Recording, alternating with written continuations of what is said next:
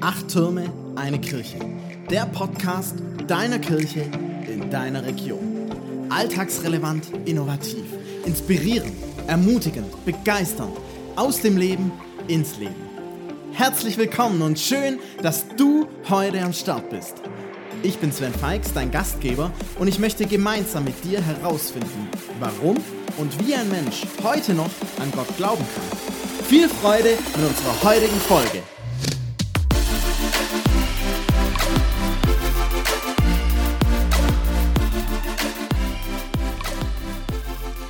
Ja, herzlich willkommen zu Impuls Nummer 3. Heute möchte ich mal mit einem Zitat starten. Ein Zitat von Blaise Pascal. Er sagt, ich behaupte, dass wenn alle Menschen wüssten, was sie voneinander sagen, es nicht vier Freunde auf der Welt gäbe. Ich sage es nochmal. Ich behaupte, dass wenn alle Menschen wüssten, was sie voneinander sagen, es nicht vier Freunde auf der Welt gäbe. Ja, eine ziemlich krasse Behauptung von dem Herr Pascal hier. Auch ein bisschen lustig irgendwie, aber ich finde auch sehr erschreckend. Und ich stelle mir die Frage, stimmt es? Ist es wirklich so? Reden wir wirklich so schlecht übereinander, dass es keine vier Freunde mehr gäbe, wenn wir wüssten, was wir übereinander sagen? Also, wenn ich jetzt mal von mir ausgehe, ich bin ja eigentlich keiner, der lästert oder schlecht über andere redet oder sogar irgendwelche Märchen über andere erzählt. Oder? Wie geht's dir? Wie siehst du dich da? Ich bin auf ein Lied von den Ärzten gestoßen, Lasse reden, von 2008. Kennen wahrscheinlich die meisten. Ich lese trotzdem mal so ein bisschen den Songtext vor. Hast du etwas getan, was sonst keiner tut? Hast du hohe Schuhe oder gar einen Hut? Oder hast du etwa ein zu kurzes Kleid getragen, ohne vorher deinen Nachbarn um Erlaubnis zu fragen? Jetzt wirst du natürlich mit Verachtung gestraft, bist eine Schande für die ganze Nachbarschaft. Du weißt noch nicht einmal genau, wie sie heißen, während sie sich über dich schon ihre Mäuler zerreißen. Lass die Leute reden und hör ihnen nicht zu. Die meisten Leute haben ja nichts Besseres zu tun. Lass die Leute reden bei Tag und auch bei Nacht. Lass die Leute reden, das haben die immer schon gemacht. Ich glaube, spätestens jetzt gerade bei diesem Chorus, bei diesem Refrain, habt ihr alle das Lied erkannt. Lass die Leute reden und hör ihnen nicht zu. Und so weiter. Weiter darf ich jetzt nicht singen, sonst kriege ich Probleme mit der GEMA. Ähm, Spaß. Genau, ich glaube, das Lied kennt jeder. Ihr könnt auch gerne jetzt kurz auf Pause drücken und euch mal den Song nochmal reinziehen von den Ärzten. Ich lese noch ein bisschen weiter, wie das weitergeht, weil ich finde, sie finden sehr coole Worte und Beispiele, die dieses Thema schlecht übereinander reden zum Ausdruck bringen. Und zwar geht es so weiter, du hast doch sicherlich eine Bank überfallen. Wie könntest du sonst deine Miete bezahlen? Und du darfst nie mehr in die Vereinigten Staaten, denn du bist die Geliebte von Osama bin Laden. Rasierst du täglich deinen Darmbart? Oder hast du im Garten ein paar Leichen verscharrt? Die Nachbarn haben das sowas angedeutet, also wunder dich nicht, wenn bald die Kripo bei dir läutet. Lass die Leute reden und hör einfach nicht hin. Die meisten Leute haben ja gar nichts Böses im Sinn. Es ist ihr eintöniges Leben, was sie quält. Und der Tag wird interessanter, wenn man Märchen erzählt. Und wahrscheinlich ist ihnen das nicht mal peinlich. Es fehlt ihnen jede Einsicht. Und wieder mal zeigt sich, sie sind kleinlich, unvermeidlich, fremdenfeindlich. Ich finde, das sind richtig coole Worte, die die da finden oder wie sie dieses ganze Thema aufgreifen und beschreiben. Und ja, wie ist es jetzt eigentlich mit dem schlecht über andere reden, mit dem Lästern? Ja, um ehrlich zu sein, natürlich, ich gehöre auch dazu. Ja, auch ich lass mich immer wieder dazu hinreißen. Ja, auch ich rede immer wieder schlecht über andere. Aber wenn man so drüber nachdenkt, ja, meistens ist es eigentlich ja sogar die Wahrheit, die man da sagt, die man da ausspricht über jemanden. Also zumindest mir geht es so, ich erzähle jetzt würde ich mal behaupten. Keine Ahnung, kann vielleicht doch auch mal passieren, aber ich würde jetzt mal behaupten, dass ich in der Regel nichts Falsches über jemanden erzähle. Okay, vielleicht übertreibt man manchmal so ein bisschen in dem, wie, was man da erzählt oder wie man das ausschmückt. Aber ich glaube, meistens ist es ja wirklich so, dass man darüber redet, wie sich jemand verhält oder wie sich jemand gibt oder wie jemand aussieht oder was jemand eben gemacht hat. Und zumindest in der Regel, glaube ich, es trifft es ja dann schon irgendwie zu. Also man erfindet es ja, glaube ich, selten irgendwie völlig frei. Und vielleicht hat man auch wirklich oft recht mit dem, was man da sagt. Aber die Frage ist ja schon, macht es das besser, dass ich da mit irgendjemandem drüber rede? Macht es besser, dass ich meinen Senf dazu gebe oder meine Meinung darüber teile? Wem hilft es? Und ja, ich glaube auch unter uns Christen ist es auch nicht besser. Vielleicht sogar im Gegenteil, vielleicht sogar noch schlimmer. Ich glaube, nicht umsonst werden wir manchmal als Heuchler wahrgenommen. Weil wir tun immer so fromm, fromm schwingen tolle Reden, erzählen was von Nächstenliebe und Feindesliebe. Aber irgendwie, wir sind ja doch dann irgendwie alle miteinander verstritten. Hinterm Rücken wird ordentlich übereinander hergezogen. Klar, natürlich nicht in unserem Distrikt Nord, ist ja klar. Oder vielleicht doch. Wie reden wir eigentlich über die anderen sieben Gemeinden? Oder über die Menschen aus diesen anderen sieben Gemeinden? Und wie reden wir vielleicht sogar über die Menschen in unserer eigenen Gemeinde? Mal angenommen, es wäre wirklich so, dass es das auch im genialen heiligen Distrikt Nord gäbe.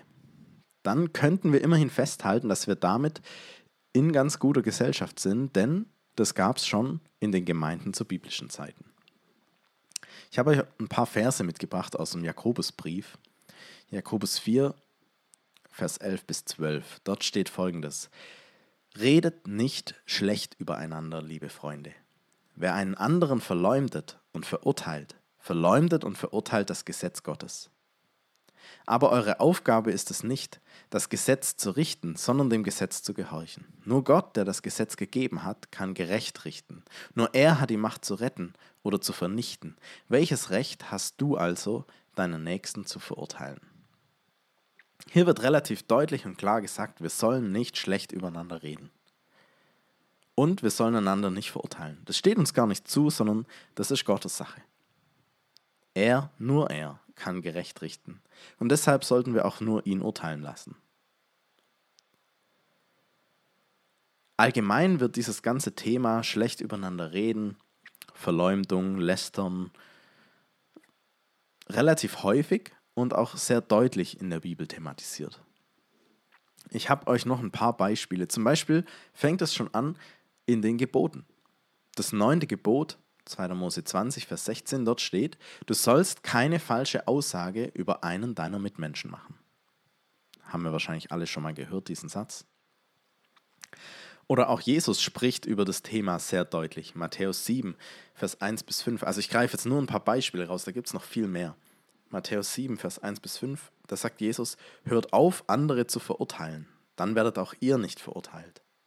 Denn andere werden euch so behandeln, wie ihr sie behandelt. Der Maßstab, nach dem ihr andere beurteilt, wird auch an euch angelegt werden, wenn man euch beurteilt.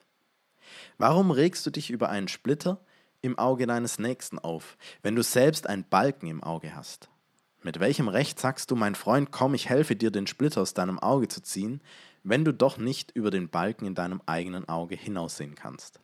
Du Heuchler, zieh erst den Balken aus deinem eigenen Auge, dann siehst du vielleicht genug, um dich mit dem Splitter im Auge deines Freundes zu befassen. Ich finde, Jesus bringt es hier nochmal echt richtig cool auf, diesen Punkt, auf den Punkt. Verurteilt einander nicht. Kümmere dich erstmal um dich selber. Schau auf dich. Rede nicht schlecht über andere, was die alles so komisches und falsches und was weiß ich was machen oder aussehen oder, oder keine Ahnung was, sondern schau erst mal auf dich selber. Was du alles so komisches und falsches machst und tust und dich verhältst und aussiehst und von dir gibst.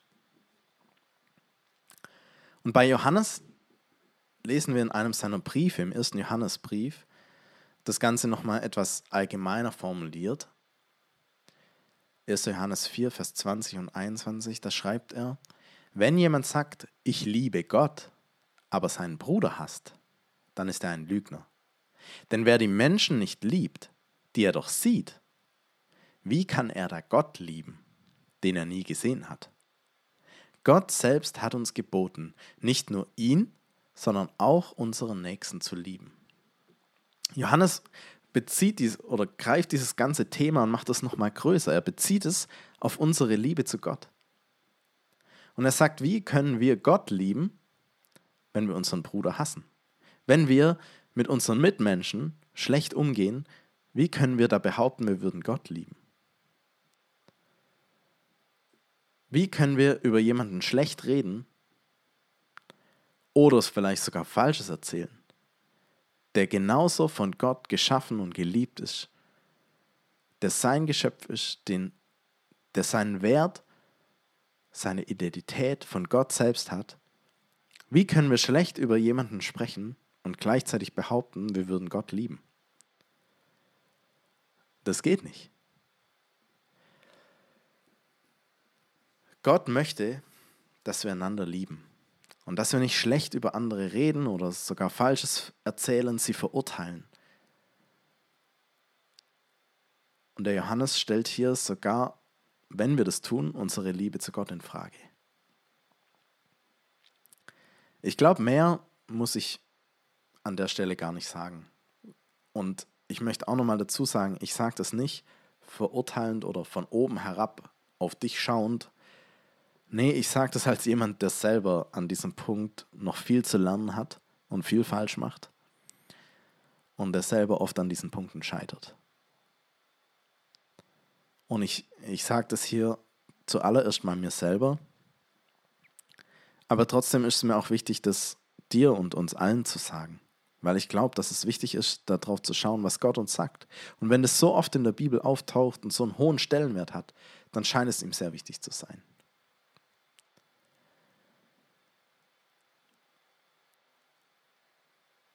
Eigentlich wissen wir alle genau, was zu tun ist. Also lass uns doch anfangen, darum zu beten, dass Jesus uns verändert. Dass er uns hilft, unsere Zunge im Griff zu behalten, unsere Worte besser zu überlegen, bedachter zu sein, dass er uns hilft, in anderen das zu sehen, was er sieht und so über sie zu sprechen, wie er das tun würde. Aber ich glaube, wir können nicht nur dafür beten, sondern wir können auch selber aktiv daran arbeiten. Jakobus 3, Vers 5 bis 10, da steht folgendes: So kann auch die Zunge, so klein sie auch ist, enormen Schaden anrichten. Ein winziger Funke steckt einen großen Wald in Brand. Die Zunge ist wie eine Flamme und kann eine Welt voller Ungerechtigkeit sein. Sie ist der Teil des Körpers, der alles beschmutzen und das ganze Leben zerstören kann, wenn sie von der Hölle selbst in Brand gesteckt wird. Der Mensch kann die unterschiedlichsten Tiere und Vögel, Reptilien und Fische zähmen, aber die Zunge kann niemand im Zaum halten. Sie ist ein unbeherrschbares Übel, voll von tödlichem Gift. Mit ihr loben wir Gott, unseren Herrn und Vater, dann wieder verfluchen wir mit ihr andere Menschen, die doch als Ebenbilder Gottes geschaffen sind. So kommen Segen und Fluch aus demselben Mund, und das, meine Freunde, darf nicht so sein. Das darf nicht so sein. Und ja, aus eigener Kraft wird es schwer. Oder ist es, wie hier im Jakobusbrief es heißt, eigentlich unmöglich, unsere Zunge irgendwie im Griff zu behalten? Deswegen, ja, lasst uns wirklich darum beten, dass Jesus uns hilft, dass Jesus uns verändert. Aber ich glaube, und das wird auch deutlich in diesem Text, wir sollen uns nicht einfach damit abfinden, sondern es darf nicht so sein. Lasst uns was dafür tun, dass sich was verändert. Und ich habe da einen Artikel gefunden von Eva Ricarda John. Auf jesus.de habe ich den entdeckt, ist aber, glaube ich, woanders noch erschienen. Ähm, aber sie bietet so oder hat die Idee, ne, anders gesagt, sie stellt Fragen, die wir uns selber mal stellen können, um mal zu reflektieren, wie rede ich eigentlich, wie verhalte ich mich eigentlich, wie reagiere ich eigentlich. Und ich glaube, das kann uns unheimlich helfen, das anzugehen, dieses Thema in unserem Leben und da was zu verändern. Und ich möchte euch kurz mit hineinnehmen und euch diese Fragen vorlesen, diese Fragen stellen. Erster Überpunkt, wie rede ich eigentlich? Wie rede ich? Ist das, was ich erzähle, wahr? Und weiß ich das? Also bin ich mir sicher? Oder nehme ich es nur an? Spüre ich die Stimmung, in der ich rede? Ist es Liebe, Sorge, Ärger, Wut, Neid, Fürsorge, Verletzung, Überforderung? Ist es zwingend notwendig, dass ich es erzähle? Wem nutzt es? Was ist mein Motiv? Hat das, was ich erzähle, mit dem anderen zu tun oder doch eher mit mir? Dient es dem Betroffenen? Dient es der Sache? Oder diene ich mir gar selbst? Bin ich sensationslustig? Fühle ich mich besser, wenn andere schlechter dastehen? Ist das, was ich erzähle, etwas Gutes? Stellt euch mal diese Fragen, setzt euch damit auseinander, drückt einfach kurz auf Pause immer nach jeder Frage, hört euch die nochmal an und nehmt euch mal die Zeit, wirklich darüber nachzudenken, wie rede ich? Und das andere ist ja aber auch, wie reagiere ich? Also wie verhalte ich mich, wenn andere schlecht reden? Ich habe als Zuhörer oder Zuhörerin immer eigentlich die Wahl. Wie reagiere ich, wenn andere mir etwas erzählen und ich dabei ein beklemmendes Gefühl habe? Bin ich höflich und höre deshalb zu oder kann ich ehrlich rückmelden und mich abgrenzen? Gebe ich durch Zuhören und Rückfragen einer Sache zu viel Bedeutung? Weiche ich aus oder bin ich klar? Kann ich Klartext reden? Kann ich, wenn nötig, eine Distanz herstellen? Wenn nicht, treibt mich meine Neugier an oder bin ich einfach zu feige? Nimm dir mal einfach die Zeit in Ruhe über diese Fragen nachzudenken. Ich möchte es auch für mich machen und mal rausfinden, wie sieht es eigentlich wirklich aus? Und vielleicht hilft es uns auch, diese Fragen uns irgendwo sichtbar zu machen als Erinnerungshilfe, dass wir wirklich dieses Thema angehen und was verändern bei uns. Ich weiß, an sich arbeiten ist anstrengend, aber ich glaube, es lohnt sich, gerade auch in diesem Bereich. Für uns selber, aber auch für die Menschen in unserer Umgebung. Denn der Schaden, den unsere Worte anrichten, den können wir meist nicht wieder beheben. Und auch da gibt es einige Bibelverse dazu. Ich möchte einfach jetzt nur stellvertretend drei rausgreifen. Jakobus 1,26. Wenn ihr behauptet, Gott zu dienen, aber eure Zunge nicht im Zaum halten könnt, betrügt ihr euch nur selbst und euer Dienst für Gott ist wertlos. Oder Sprüche 12, Vers 18. Wer unüberlegt redet, der verletzt andere. Die Worte der Weisen aber sind wie Balsam. Und noch Sprüche 18, Vers 21. Wer gern redet, muss die Folgen tragen denn die Zunge kann töten oder Leben spenden. Deshalb lasst uns dieses Thema wirklich angehen, weil ich glaube, es kann so viel Schaden entstehen. Und ich glaube, es dient uns erstmal wirklich selber, wenn wir das angehen, weil wir unheimlich davon profitieren werden. Andere werden besser über uns denken, besser von uns reden, uns mehr vertrauen, uns ganz anders wahrnehmen. Und wir selber werden auch vor Gott und vor anderen besser dastehen. Es wird, glaube ich, wirklich ganz viel auch für uns selber dadurch besser. Und wir profitieren selber davon. Aber natürlich auch all die Menschen um uns herum werden unheimlich davon profitieren. Denn, wie schon gesagt, Worte richten einen Riesenschaden an.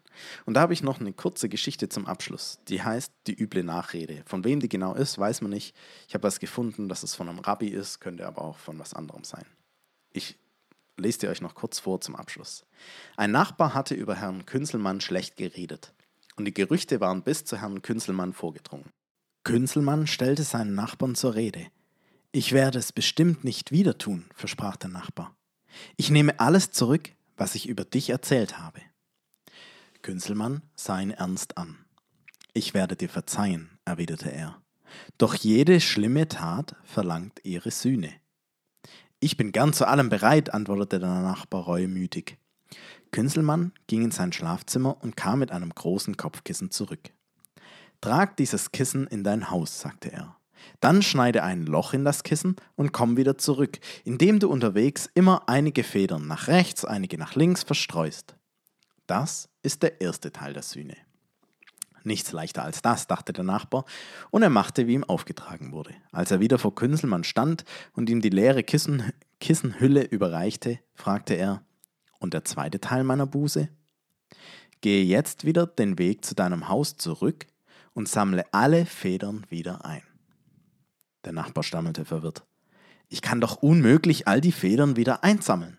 Ich streute sie wahllos auf warf einige hierhin und einige dorthin. Inzwischen hat der Wind sie in alle Himmelsrichtungen getragen. Wie kann ich sie alle wieder einfangen? Das ist unmöglich. Künselmann nickte ernst. Genauso ist es mit der üblen Nachrede und den Verleumdungen. Einmal ausgestreut, fliegen sie in alle Richtungen. Wir wissen nicht wohin. Wie willst du also wieder alle über mich verbreiteten Gerüchte zurücknehmen? In diesem Sinne möchte ich enden mit dem letzten ähm, Vers von dem Lied von den Ärzten. Die sagen oder geben uns einen Tipp, wie wir mit Lästereien am besten umgehen können. Und ich glaube, das ist manchmal tatsächlich ganz hilfreich. Sie sagen, lass die Leute reden, denn wie das immer ist, solange die Leute reden, machen sie nichts Schlimmeres.